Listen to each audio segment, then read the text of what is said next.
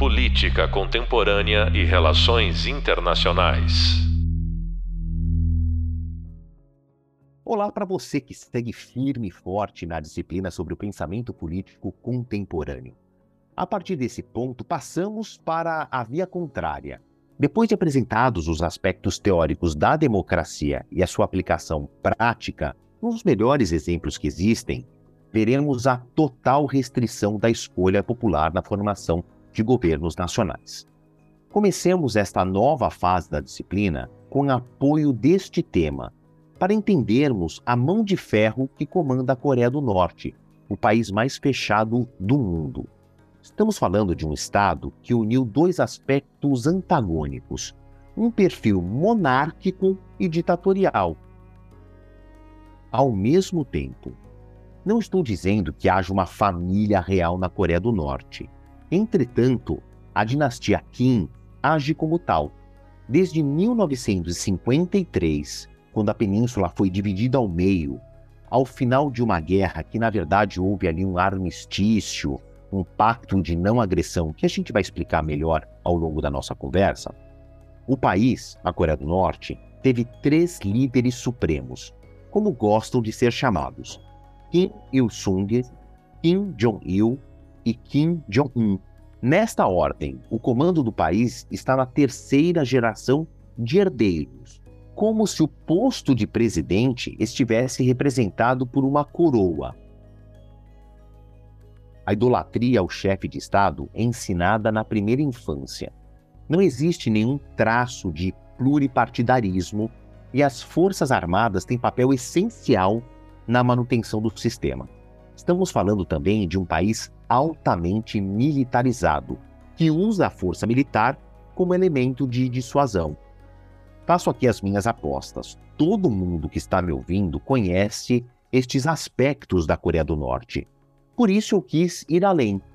Quem participa neste episódio do podcast é o jornalista e mestre em relações internacionais Paulo Galvão, que dedicou parte da sua vida acadêmica a estudar a Coreia do Norte. Galvão, obrigado pela tua presença eu abro um espaço aqui para que você é, deixe uma saudação para os nossos telealunos.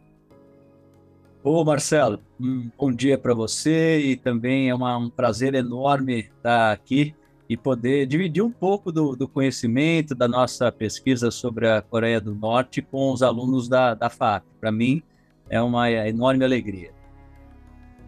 Bom, Galvão, gostaria que você contasse a sua primeira grande impressão da Coreia do Norte. A gente conhece o país por meio de reportagens, documentários, mas eu queria a oportunidade de ouvir as suas conclusões sobre o aspecto da mão pesada do Estado e do fortíssimo tom militar do governo. Mas eu gostaria de começar é, tentando eliminar aí um falso cognato, uma impressão que as pessoas têm, para que ninguém caísse nesse engano. A guerra nunca acabou, né? Exatamente, Marcelo. A, a, a guerra entre as Coreias não acabou. Né? Foi assinado lá um armistício, né, que é simplesmente o fim das agressões, o fim dos ataques, mas a gente está tratando de um país que ainda está em guerra. E mais à frente a gente vai mostrar como esse é um dos aspectos que fazem com que a Coreia do Norte tenha uma percepção de ameaça é, muito grande e tenha a, a necessidade de, de, se proteger. Eu acho que esse é um aspecto bem interessante. Agora, eu queria começar, Marcelo, é, falando da, da, do motivo que fez com que eu fosse é, pesquisar a Coreia do Norte. Né? A inquietação que deu origem ao meu trabalho foi justamente a forma caricatural, a forma estereotipada como a Coreia do Norte e os seus líderes, né, no momento o Kim Jong-un, é retratada pelo Ocidente, inclusive por nós é, jornalistas. Né? Então fica aquela pergunta: o, o Kim Jong-un realmente é um louco, né, como ele é retratado muitas vezes, ou há um comportamento racional na forma como a Coreia do Norte trata com o ambiente é, externo? Né? Eu, eu, quis entender, é algo que é, me deixava muito intrigado, por que, que um país que é, boa parte da população é, passa por privações alimentares, por que, que esse país investiu mais de 20%, mais de é, um quinto né, do seu PIB, 22% do PIB em defesa durante décadas? Né? Lembrando que isso daí é, muito acima da média mundial, que está em torno de 2% do PIB. Né? É, eu tenho uma formação, é, além de jornalismo, minha formação inicial é em história. Né? E isso me ajudou muito na minha pesquisa também. Né? Não dá para entender a Coreia do Norte sem escavar o passado. Né? O, o David Boucher ele fala na, na, tradição da razão histórica, que é, é você tentar explicar a política externa de um país usando o lugar desse país, desse Estado no processo histórico. Isso é importantíssimo para a Coreia do Norte, porque a gente está tratando de um país que tem um passado enorme de ressentimentos. Né?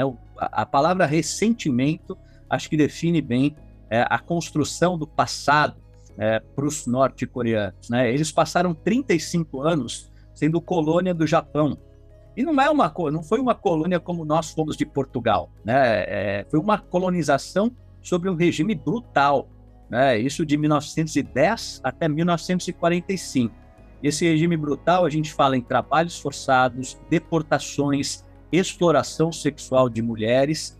É, então o que, que acontece? A partir do término da Segunda Guerra, o Japão perde a guerra, aí há uma expectativa enorme no país de que finalmente eles vão resgatar a soberania. Só que o que acontece? Vem Estados Unidos e União Soviética, dividem a península ao meio, ali no paralelo 38, e os coreanos permanecem é, subjugados. A gente tem que lembrar que essa guerra, uma guerra fratricida, né, de irmãos matando irmãos, né, que aconteceu de 50 até 53, provocou a morte de 3 milhões de norte-coreanos e 1 milhão é, de sul-coreanos. E há relatos de, de atrocidades né, que são realmente é, algo que chama demais a atenção. Né? Então, são execuções, uso de gás napalm, né? e é uma guerra, como a gente lembrou no começo, que não acabou, né? foi apenas assinado um, um armistício.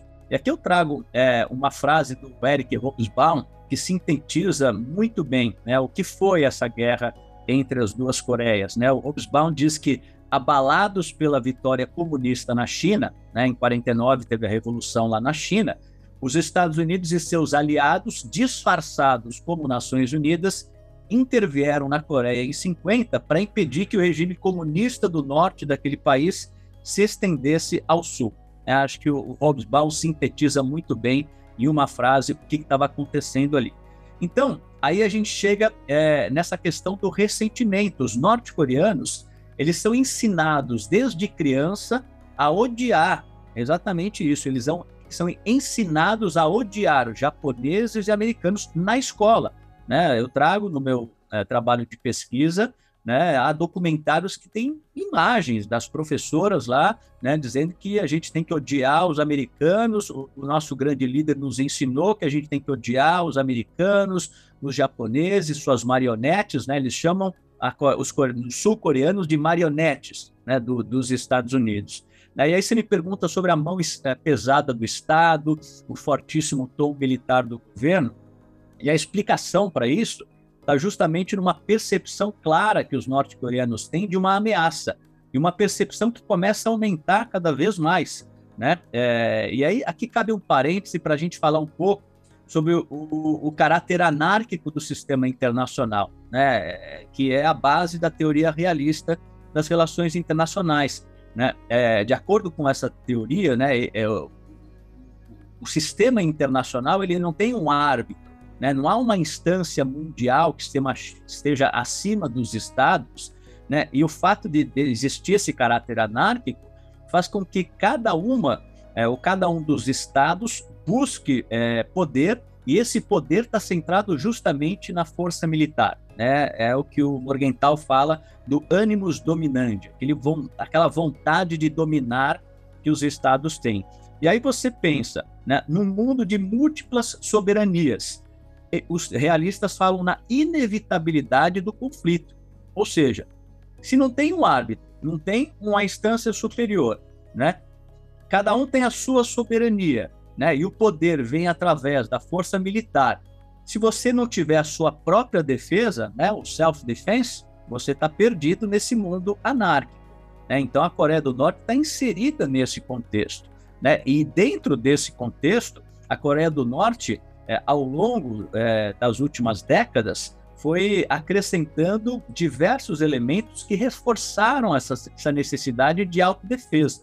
Né? Então, é um sentimento enorme que eles têm de isolamento em um mundo externo cada vez é, mais hostil. E aí tem vários acontecimentos que provocaram esse aumento da percepção né, de que eles têm que se defender. Né? Começou com a queda do Muro de Berlim, né? e aí, logo na sequência, o principal aspecto, né, que foi a dissolução da União Soviética. Com a dissolução da União Soviética, a Coreia do Norte perde a proteção econômica e principalmente a proteção militar, né? Então, há cada vez mais uma percepção de que a gente tem que se defender por nós mesmos. E aí tem outros episódios que são muito importantes também, que aumentam essa necessidade de autoproteção, que vem a partir ali do 11 de setembro, né? É, eles passam a ser chamados de eixo do mal pelos Estados Unidos, né? Os Estados Unidos invadem o Iraque e tem a questão da Líbia também, né? Porque que aconteceu? Já há comprovação de que os Estados Unidos invadiram o Iraque a partir de forjarem que o Saddam Hussein tinha armas químicas e biológicas. Isso já está comprovado. E da mesma forma, o que, que aconteceu com o Muammar Gaddafi alguns anos depois? né? Muammar Gaddafi aceitou abrir mão né, do seu poderio é, bélico né, militar, né, que tinha lá a construção de uma é, arma nuclear né, ainda incipiente, ele abdicou né, do seu programa é, nuclear, né, com a promessa de ter uma melhor relação com os Estados Unidos, com o Ocidente. O que aconteceu? Foi morto, foi assassinado né, depois que o veículo dele foi atingido por bombas lançadas né, pela OTAN. Então fica muito claro dentro da nossa pesquisa que o Kim Jong-un ele não quer ter o mesmo fim de Saddam Hussein e também do Muammar Gaddafi. Né? E, e aqui a gente destaca é, uma, um caráter muito importante da, da, da, questão da ameaça, que é o caráter perceptivo. A ameaça ela não existe por si só. Né? A ameaça é algo subjetivo. E aqui eu lembro né, algo que o meu orientador, professor Hector Sampierre, coloca nos trabalhos de pesquisa dele, que é justamente essa questão da, da, do caráter perceptivo. E, e, e, quais são os aspectos que fazem com que é, haja essa percepção de ameaça? É justamente a, a história, né? A, a, geopolítica, a característica dos seus vizinhos, quais são as suas vulnerabilidades, qual é a sua potencialidade, qual é a robustez da sua autodefesa, então, por exemplo, se a Índia tem armas é, nucleares, para o Brasil não é uma ameaça, mas para o Paquistão é uma ameaça. Né? E aí a gente vê no contexto da Coreia do Norte todos esses aspectos mostrando ameaças, a questão da história, da geopolítica, os vizinhos, as vulnerabilidades. Então eles foram correr atrás dessas vulnerabilidades. Né? Então a nossa pesquisa mostra né, que o, a, o desenvolvimento do armamento nuclear por parte da Coreia do Norte né, tem um objetivo é, de defesa e de dissuasão em relação a essas é, ameaças. Né? Então, quando você fala aí sobre a percepção da ameaça, uma vez eu escutei um exemplo que eu acho que é fantástico. É o seguinte: qual é a maior fronteira seca entre dois países em todo o mundo? Os Estados Unidos e o Canadá. Também é público e notório que os Estados Unidos têm um dos maiores arsenais atômicos né, da história da humanidade. E o Canadá não se sente ameaçado, porque a relação histórica entre os dois países não os põe em pé de conflito. Então, não existe nenhum desconforto para o Canadá saber que o seu grande vizinho tem uma enorme quantidade de ogivas nucleares Porém, se você leva esta mesma comparação da fronteira seca entre Índia e Paquistão, a situação muda completamente da Coreia do Sul com a Coreia do Norte. Muito bem colocado. Eu queria avançar para a segunda pergunta, só para a gente voltar, mesmo que rapidamente, para a espinha dorsal aqui do nosso curso de pensamento político contemporâneo, que é a democracia. Eu tenho a impressão que o governo da família Kim Galvão se parece mais com uma dinastia. O governo central existe ali de certa maneira e é bastante onipresente. Sei também que existem eleições na Coreia do Norte, mas é apenas uma para uma confirmação de tudo que todo mundo já sabe, quem é que vai governar o país. O que, que explica então a necessidade das pessoas irem votar? É uma maquiagem da realidade ou é um reforço daquele momento em que o eleitor vai ado adorar o seu líder. Por que, que tem, então, é... qual que seria uma explicação lógica para as eleições da Coreia do Norte? É, essa questão da adoração do líder é, é, importantíssima, né? E o que nos parece, apesar de esse aspecto não ser exatamente é, o objeto do nosso estudo, o que me parece, né, e até por conta de, de pesquisas que a gente fez, é que a questão da eleição é algo mais para demonstrar exatamente né, essa adoração, é é, é, é, é, esse apoio, entre aspas, ao regime. Né, porque é, não há dúvida nenhuma de que trata-se de uma dinastia. Né, o líder da Coreia do Norte virá da família Kim. Então, a eleição serve mais para que os norte-coreanos possam colocar lá, na verdade, eles têm a oportunidade apenas de. É, é, é quase que um plebiscito, né? Eles colocam lá um sim ou não para aquele candidato que já foi né, indicado pelo partido do governo, que é um partido único e, portanto, não há condições de se escolher um nome ali para a Assembleia. Todos esses nomes são definidos né, pela liderança do, do país e o, as pessoas vão lá simplesmente para é, dizer sim ou não em relação àquele nome que foi sugerido para a região onde eles moram. Então, é uma maneira do Estado também controlar se as pessoas estão apoiando ou não. E a Coreia do Norte abre muito pouco espaço para que as pessoas não apoiem o regime. Então, é realmente algo que apenas proforma a questão da, das eleições. Isso acontece, Marcelo, é muito importante a gente explicar, né, por que, que há essa presença é, tão grande do exército militar que, em certa forma, conta né, com o apoio, entre aspas, da população, porque a população é uma população doutrinada. Eles têm essa percepção de ameaça também, porque desde crianças são doutrinados né, dentro né, desse ambiente de que eles estão inseridos num mundo externo né, hostil. Né? Então, todos esses 35 anos de dominação japonesa sobre regime é, brutal, a questão da guerra fratricida, tudo isso é, foram é, elementos que justificaram a criação de uma doutrina nacionalista que é muito peculiar na Coreia do Norte, que é a Juche, ou Chuche. Né? A pronúncia a gente ouve aí de muitas formas que prega é, autoconfiança e independência, principalmente na área da defesa, né? econômica, ideológica e também na, na área da defesa. E a espinha dorsal da, da Duty é justamente a autodefesa militar, que é a política Songun, que significa militares primeiros. Primeiro, o exército na Coreia do Norte é, sem dúvida nenhuma, a, a principal e a mais respeitada instituição.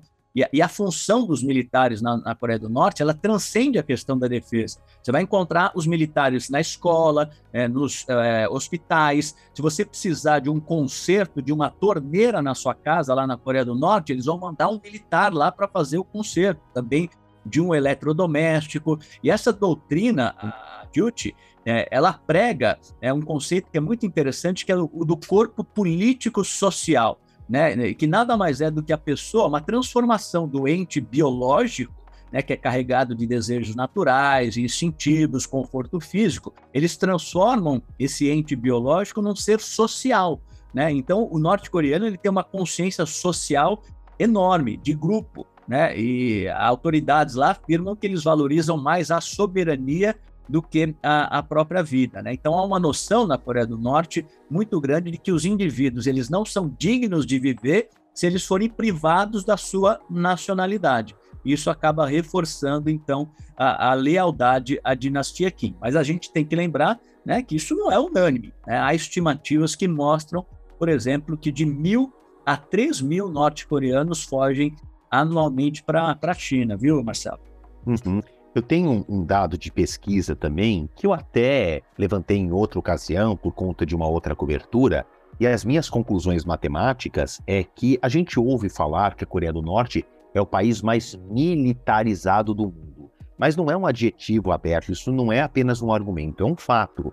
Pega grandes exércitos, os Estados, o, a China agora em primeiro lugar, superando os Estados Unidos em segundo lugar, mas proporcionalmente falando, o tamanho da infantaria diante é, da quantidade populacional A Coreia do Norte está dez vezes maior do que esses outros países que eu mencionei, na relação de pessoas, quer dizer, cidadãos que passam a fazer parte do exército. A explicação aí está o que o Galvão trouxe dessa relação muito íntima que tem o cidadão com o Estado. O proselitismo religioso é proibido na Coreia do Norte para que essas ideologias, essas filosofias de administração, elas se encontrem quase que como uma religião no senso comum do cidadão.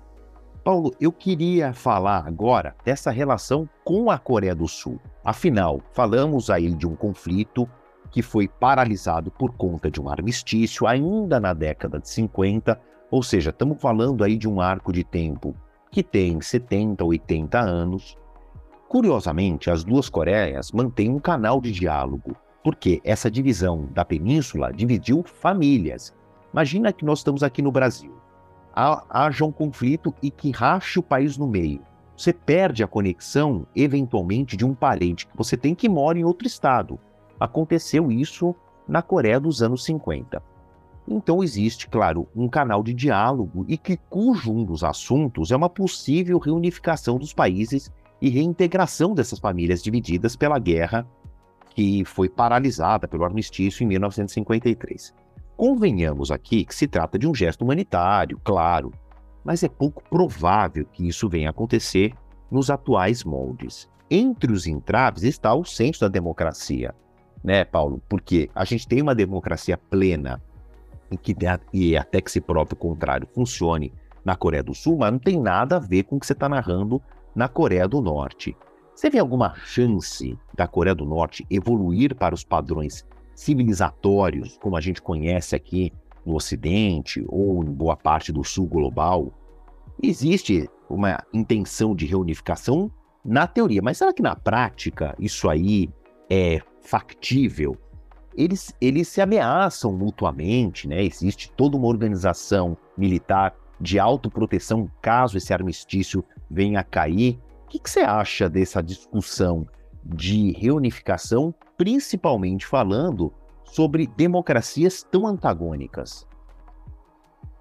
Olha, Marcelo, é muito difícil, viu? A gente é, não tem é, bola de cristal, né? É difícil a gente falar sobre o futuro, mas é, a, a, projeção realmente abre muito pouco espaço né, para uma reunificação em que a Coreia do Norte abrisse mão da sua forma é, de, de governo. Né? A gente tem momentos de maiores aproximações e momentos né, de afastamento, e a gente está num momento de afastamento. Eu, quando fazia a minha pesquisa, né, que terminou em 2021, uh, mas um pouco antes, quando eu estava inserido também nesses estudos da Coreia, em 2017, 18, 19, né, durante a, a presidência de Donald Trump, havia um momento de maior aproximação, não só com os Estados Unidos, como também entre as duas Coreias. Mas não é o que a gente está vendo é, agora. Né? Então, é, é, muito difícil a gente é, pensar nessa reunificação dessa forma como você colocou. Agora, Marcelo, você me abre espaço para a gente é, tratar de um aspecto que eu acho que é muito interessante, que é um cuidado que a gente tem que ter também quando a gente faz, como pesquisador, a análise de outras é, culturas, né, para que a gente é, não caia no, no, chamado etnocentrismo, né, que é colocar a nossa cultura né, no centro e examinar uma outra cultura, um novo, outro modo de ser, colocando esse modo de ser é, nas extremidades, né, na, na margem, e aí você faz, a gente faz a análise utilizando a nossa regra de valores, e aí com certeza né, a gente vai é, olhar para aquela outra cultura de uma forma estranha, muitas vezes de uma forma é, preconceituosa, né? né? Exatamente. O que existe hoje na Coreia do Norte, né, eu me arrisco a dizer que é uma espécie de fundamentalismo né, como existe o fundamentalismo religioso, né, porque o que, é o fundamentalismo? O fundamentalismo é você não aceitar o debate, né? O fundamentalismo ele baseia suas verdades nas, é, em crenças, né, em tradições. Então é o que acontece na Coreia do Norte. Isso é assim, sempre foi assim e vai continuar assim. Né? Eu não vou aceitar é, discutir uma outra alternativa. Né? Então, é, eu acho que é interessante a gente examinar uh, o que acontece na Coreia do Norte pensando é, nesses é, fundamentos. Né? Então, é, eu acredito que mudanças que venham a ocorrer na Coreia do Norte, como acontece, por exemplo, hoje no Irã, a gente está falando muito do que está acontecendo lá no, no Irã, né? As mudanças têm que acontecer de dentro para fora, né? Não vão acontecer de fora para dentro. Né? E, e, a partir do momento em que essas culturas têm um pouco mais de acesso ao mundo exterior, o que é muito difícil, né? Na Coreia do Norte é proibido. Os celulares eles não têm acesso à internet, as pessoas não têm acesso à internet, as televisões lá são controladas, os canais né? Você não tem acesso ao mundo externo. É lógico que as pessoas, muitas delas, é, tentam, né, de todas as formas, driblar essas regras, mas oficialmente você não tem acesso. Então, é, essa mudança ela vai acontecer de dentro para fora, né? a partir do momento em que é, a, aquela é, população sentir que aquilo que eles estão vivendo não é algo que eles queiram e é, desejem é, mudar. Mas é realmente algo é, muito difícil de acontecer, principalmente por conta do controle que existe lá. É realmente algo muito difícil da gente imaginar nesse momento uma mudança, viu, Marcelo? Galvão, é claro que quando nós que não nos aprofundamos nos estudos como você fez da Coreia do Norte, quando nós escutamos Coreia do Norte, automaticamente vem a ligação à expressão armas de dissuasão, de testes de mísseis balísticos de curto, médio e longo alcance, é, programa nuclear da Coreia do Norte. O que isso hoje representa para a Coreia do Norte, né? Além de ser um ícone, né? Como a Coreia do Norte foi iconizada para o resto do mundo, o que significa? A gente já falou um pouco disso, mas eu queria aprofundar essa questão da arma de dissuasão com você na Coreia Sim. do Norte. E esse é o grande, é a grande boia, né? Ou então o colete de segurança do Kim Jong-un. Exatamente, esse é o cerne da minha pesquisa, né? É, a, a, as armas nucleares são, não só para o Kim Jong-un, mas para os norte-coreanos também, representam a sobrevivência do Estado. Né? Para eles, não há condições de eles abrirem mão das armas nucleares. É por isso que né, a, a, gente percebe na nossa pesquisa que os Estados Unidos, o Ocidente, é, agiram de forma é, muito, é, não sei, é, é, errada, né, ao imaginar que a Coreia do Norte possa se desfazer das suas armas nucleares. Né? Durante muito tempo, os Estados Unidos falaram na, na fórmula CVID, né? que é a desnuclearização completa, verificável e reversível. Nas conversações, eles exigiam isso da Coreia do Norte. Isso nunca vai acontecer. Isso não vai acontecer porque a Coreia do Norte tem nas suas armas nucleares né, a certeza, ou pelo menos a garantia né, de manutenção do Estado. É o que a gente falou há pouco aqui em relação a Saddam Hussein, que não tinha armas nucleares, e ao Muammar é, Gaddafi.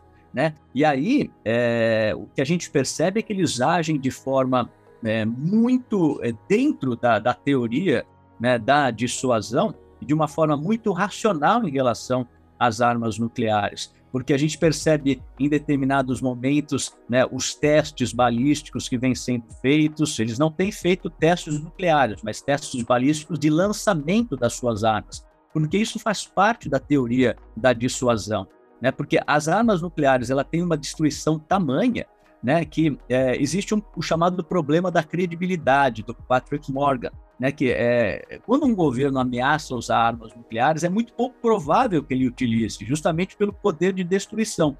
Ao mesmo tempo, o Robert Jarvis, que é um outro é, estudioso, ele ressalta que, mesmo havendo uma remotíssima chance de que a arma seja utilizada, isso já serve para deter a todos, porque justamente né, é, a gente está diante de uma possibilidade de destruição é, brutal. Então, esses testes que o Kim Jong-un é, faz, é, testes balísticos, faz parte da manutenção de uma atmosfera de incerteza. Isso é importante, manter uma atmosfera de incerteza em relação à utilização ou não. Porque se o seu inimigo tem certeza absoluta que você não vai usar a sua arma de destruição em massa, sua arma nuclear, ela não vai servir como dissuasão. Então é por isso que há esses momentos né, em que o Kim Jong-un faz ah, tem uma posição um pouco mais belicosa, faz um teste aqui, um teste acolá, é justamente para manter essa é, atmosfera de incerteza que é importantíssima. E em relação às armas nucleares da Coreia do Norte, é importante a gente lembrar que elas têm sim o poder é, de provocar essa dissuasão, porque para você provocar uma, uma a, a, dissuasão com as suas armas nucleares, você tem que ter o que os estudiosos chamam de second strike capability, que é justamente a capacidade de revidar. Né? Não interessa o tamanho do seu arsenal, interessa que o seu arsenal, é, pelo menos uma parte do seu arsenal, esteja invulnerável a um primeiro ataque do seu inimigo. E como a Coreia do Norte tem é, milhares de esconderijos debaixo da terra, túneis que foram construídos desde a época da guerra, né, os Estados Unidos não têm condições de, com um ataque apenas, destruir todo o arsenal. Então, eles têm a capacidade de revidar, não só com as armas nucleares, como também com as armas convencionais. Seul está a 40, 50 quilômetros ali da zona desmilitarizada. O Japão, que é um outro é, inimigo e aliado dos Estados Unidos, está muito próximo também. Então, os estudos não, não, indicam ainda se há uma certeza que a Coreia do Norte consegue fazer chegar um míssil balístico com arma nuclear nos Estados Unidos. Eles conseguem chegar com mísseis lá, não há dúvida nenhuma. Não se sabe se com uma ogiva nuclear que é mais pesada. Porém, ao Japão e à Coreia do Sul, com certeza, não só com armas nucleares, como também com armas convencionais. E aí você configura a dissuasão. Né? Eles têm a capacidade de revidar e, com isso, eles fazem com que, a, que as armas nucleares sejam um instrumento importantíssimo de barganha e de manutenção do Estado socialista lá na Coreia do Norte. Ou seja, né, Gabon, trazendo aqui para uma linguagem mais clara, trocando em miúdos, a Coreia do Norte fez a lição completa. Porque é o seguinte, né? O Galvão me corrige se eu estiver errado, porque esse é um dos é, pilares da pesquisa dele. Construir uma ogiva nuclear é algo bastante complexo. Você precisa ter a teoria e executar na prática. O segundo passo é a chamada miniaturalização, ou seja, você faz uma bomba, ela funciona, depois tem que fazer uma versão menor que caiba na cabeça de um míssil. Terceira etapa, você tem que ter os mísseis, que são chamados vetores de ataque. Não adianta você ter uma bomba se você não consegue entregá-la até o colo do inimigo, porque senão a bomba atômica só serve para explodir a você mesmo. Então, o que o Kim Jong-un, quer dizer, estou colocando todas as fichas no Kim Jong-un, mas no Kim avô, no Kim pai e agora no Kim filho, a gente viu todo esse processo. E o Kim Jong-un, o atual ditador, vira e mexe, ele faz essa propaganda de Estado depois o Galvão me corrija se eu estou falando alguma bobagem quanto propaganda de Estado, em que ele aparece na divulgação, que seja por foto, por vídeo, via, mista, via mídia estatal, dele supervisionando os disparos de mísseis de curto alcance que chegariam na Coreia do Sul, de médio alcance que chegariam no Japão e de longo alcance que chegariam nos Estados Unidos e nem precisa chegar em Nova York, não precisa chegar em Washington. Se a gente olhar o mapa e a presença dos estados é, ou das, dos territórios, melhor dizendo, ultramarítimos dos Estados Unidos, a gente tem Guam, que é uma ilha controlada pelos Estados Unidos, fica no Pacífico Sul e não está lá muito longe da Coreia do Norte. Seria um ataque, tem uma base militar relativamente importante dos Estados Unidos em Guam, é uma área de presença dos norte-americanos. Então, Galvão, ele tem todas as etapas, né? Teoricamente, uma bomba pronta, teoricamente, os seus vetores de entrega, né? Exatamente, é, Marcelo. E essa propaganda que você citou é importantíssima também como um elemento da dissuasão, porque não adianta nada você ter o armamento e você não propagar, né? O seu inimigo não saber que você tem. Né? Então, isso é tudo muito calculado, muito racional. Todas aquelas fotos, aquele mise-en-scène que o Kim Jong-un faz toda vez que ele vai é, testar um míssil balístico. É, e é muito interessante a forma como eles fazem esses testes de mísseis. Né? Eles fazem o lançamento num ângulo muito acima do que seria o ângulo real de ataque. Né? Então eles fazem o lançamento quase a 90 graus, ali a 80 graus tal. E esse, eles medem a, o alcance é, pelo tempo que aquele míssil vai permanecer no ar com aquela determinada carga. Então a carga ela vai cair logo à frente ali, né? Por isso que às vezes eles, eles botam um ângulo um pouquinho mais baixo, acaba, cai próximo ali do mar do Japão ali e já, já começa ali uma, um entreveiro, que faz parte também daquilo que a gente falou, de manter essa atmosfera de incerteza. Então eles lançam o míssil lá para cima com um ângulo bem elevado e eles contam o tempo esse míssil fica no ar e aí fazem o cálculo, né? Aí é física, né? Você desce o ângulo e faz o cálculo qual seria a distância percorrida se você botasse um ângulo lá de 25, de 30 graus, né? Então, é, isso é o que a gente falou. É, não há dúvida nenhuma que eles conseguem chegar, inclusive, nos Estados Unidos, mas não há ainda essa certeza por parte dos estudiosos. Se você colocar lá uma ogiva mais pesada, como você colocou, com uma carga é, nuclear, se tem condições de chegar nos Estados Unidos mas nesses outros inimigos, não há dúvida nenhuma, isso seria inaceitável também para os Estados Unidos. É por isso que é, essa estratégia acaba fazendo efeito. Né? Eles têm ali é, alvos que são muito caros aos Estados Unidos, que estão muito próximos, né? que é a Coreia do Sul e também o Japão. Eu queria agradecer ao jornalista e internacionalista Paulo Galvão por ter compartilhado conosco os conhecimentos dele. O final desta edição do podcast marca um ponto importante da nossa sequência de aprendizagem. Estamos nos aprofundando em exemplos nos quais a democracia é completamente suprimida. Paulo Galvão, meu muito obrigado e deixo aqui os segundos finais para sua despedida aos nossos ouvinte alunos, junto às suas considerações finais, por favor. Ô Marcelo, eu que agradeço, para mim é sempre um grande prazer é, poder dividir um pouquinho né, do nosso conhecimento com os alunos. Me coloco aí à disposição de qualquer um que quiser um pouco mais de informações. Acho que não tem dificuldade aí para me encontrar é, nas redes sociais. É, no Instagram como phcgalvão, também é, Facebook, ou então é, na programação da, da Rádio CBN também o pessoal me encontra lá no CBN Madrugada. Marcelo, para mim foi um grande prazer também por estar ao seu lado aí, você que é, trabalha nessa área internacional já há muito tempo, é um grande conhecedor. Então, para mim, é uma honra ter recebido esse convite. A honra foi toda minha e tenho certeza que falo em nome dos alunos também, das alunas que nos ouvem. Obrigado mais uma vez e até o próximo episódio, gente, e até a próxima oportunidade com Paulo Galvão. Política Contemporânea e Relações Internacionais.